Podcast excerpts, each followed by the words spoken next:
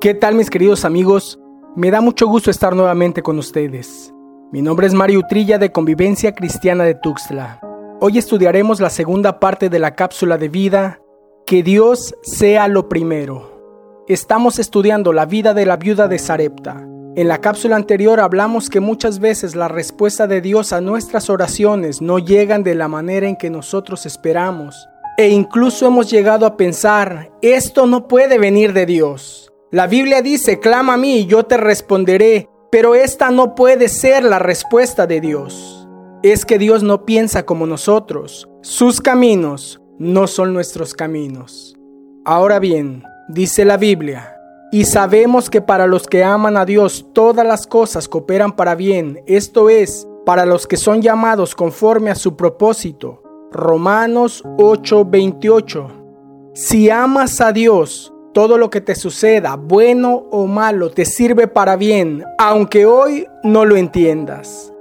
Conforme a la cápsula anterior vimos que Dios ya había instruido a la viuda acerca de sustentar al profeta Elías. Así que cuando el profeta llega y le pide una torta de pan, ella se ve en la encrucijada de obedecer o desobedecer. Ahora, no quiero que surja la mala interpretación. Mario, me disculpas, pero la mujer no le dio a Dios, le dio al profeta Elías. ¿O me estás tratando de decir que Elías es Dios o que le tengo que dar al hombre? No trates de manipularme con eso, mi Mario. Ojo con el versículo 9 de Primera de Reyes capítulo 17. Porque yo he mandado a una viuda de allí que te sustente. Puedo darme cuenta que esta mujer de alguna manera tenía una relación con Dios. De alguna forma ella conocía a Dios, le clamaba y él le respondía. El problema fue que en esta ocasión su respuesta llegó en forma de profeta con manos vacías. Es muy común que esperemos la respuesta de Dios en la forma en que nosotros queremos, pero Dios siempre responde de maneras diferentes, de la forma en que Él quiere. Esta vez fue en forma de profeta pidiendo una torta de pan.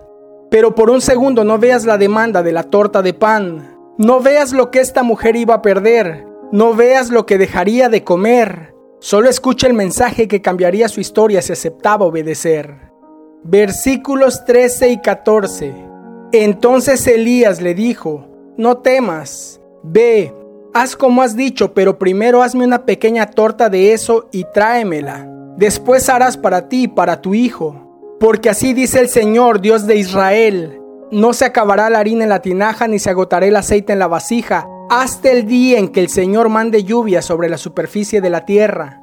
Si la viuda obedecía a pesar de sus argumentos válidos ante ti y ante mí para no hacerlo, perdería una torta de pan pero ganaría el sustento de muchos días, meses o quizá años. El punto en el que me voy a centrar es la obediencia. Y en esto hay algo muy importante. El mayor enemigo de la obediencia es la obediencia parcial la obediencia a medias. ¿A qué me refiero? Déjame ejemplificarlo en esta historia. El pasaje de la viuda de Sarepta no termina con la charla entre ella y el profeta de Dios. No acaba con los argumentos que ella tenía para no darle pan a Elías. Le juro por el Señor su Dios que no tengo ni un pedazo de pan en la casa. Solo me queda un puñado de harina y un poquito de aceite. La promesa de Dios no se acabará la harina en la tinaja, ni se agotará el aceite en la vasija, hasta el día que el Señor mande lluvia sobre la superficie de la tierra. Estaba directamente ligada con, le ordené a una viuda que te sustentara. Entonces, para que Dios pudiera cumplir su promesa, no bastaba con los argumentos de esta pobre y desahuciada mujer en estado de viudez. Eso te compadece a ti y me compadece a mí, pero no toca el corazón de Dios. Lo que toca su corazón y mueve sus manos es la obediencia. Hoy en día la forma en que Dios nos habla es a través de su palabra, a través de la Biblia, y la forma en que el ser humano responde sigue siendo la misma, a través de la obediencia. Obediencia total. Nuestra obediencia a medias para Dios es desobediencia total. Suena cruel. Mario, pues ¿qué clase de Dios tienes? El Dios de la Biblia. Es que podemos hablar y regodearnos en la obediencia cuando todo está bien. E incluso exhortamos, motivamos e inducimos a otras personas que lo hagan. Pero mantenerte en obediencia cuando todo está mal, cuando el médico te dijo que prepares tu testamento, cuando tienes a un hijo secuestrado o desaparecido, cuando las cuentas no salen, cuando te corrieron del trabajo, cuando tu cónyuge te abandonó o fuiste víctima de infidelidad. Creerle a Dios y más aún obedecer suele ser sumamente difícil. Y ese es el punto, la encrucijada en que se encontraba la viuda de Sarepta.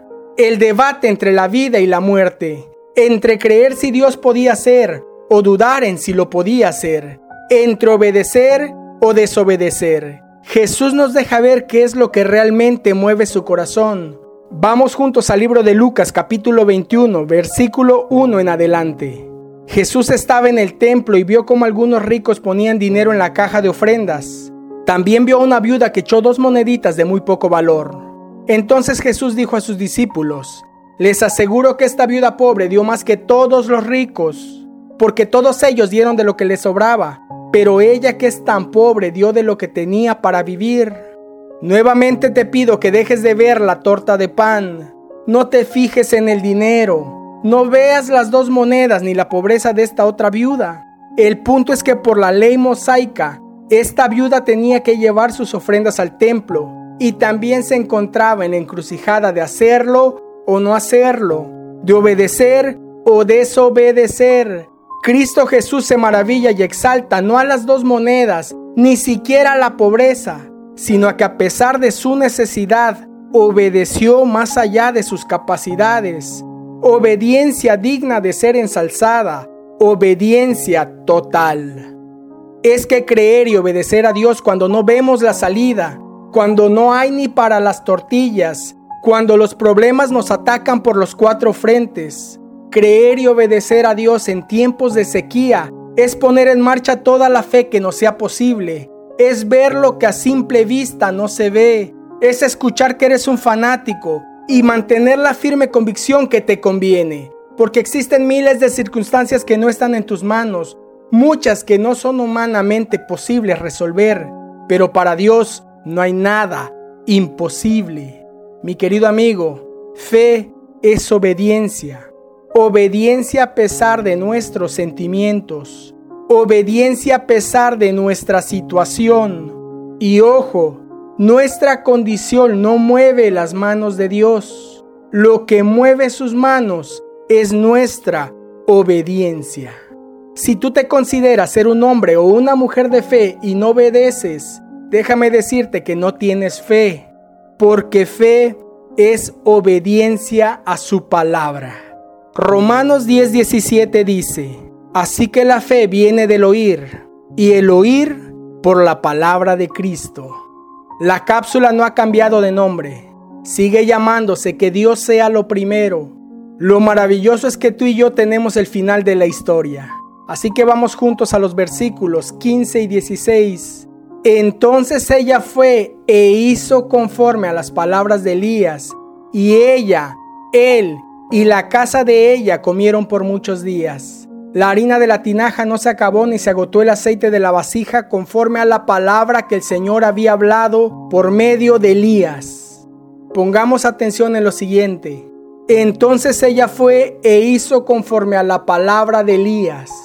Y la harina y el aceite no se agotaron, conforme a la palabra que el Señor había hablado por medio de Elías.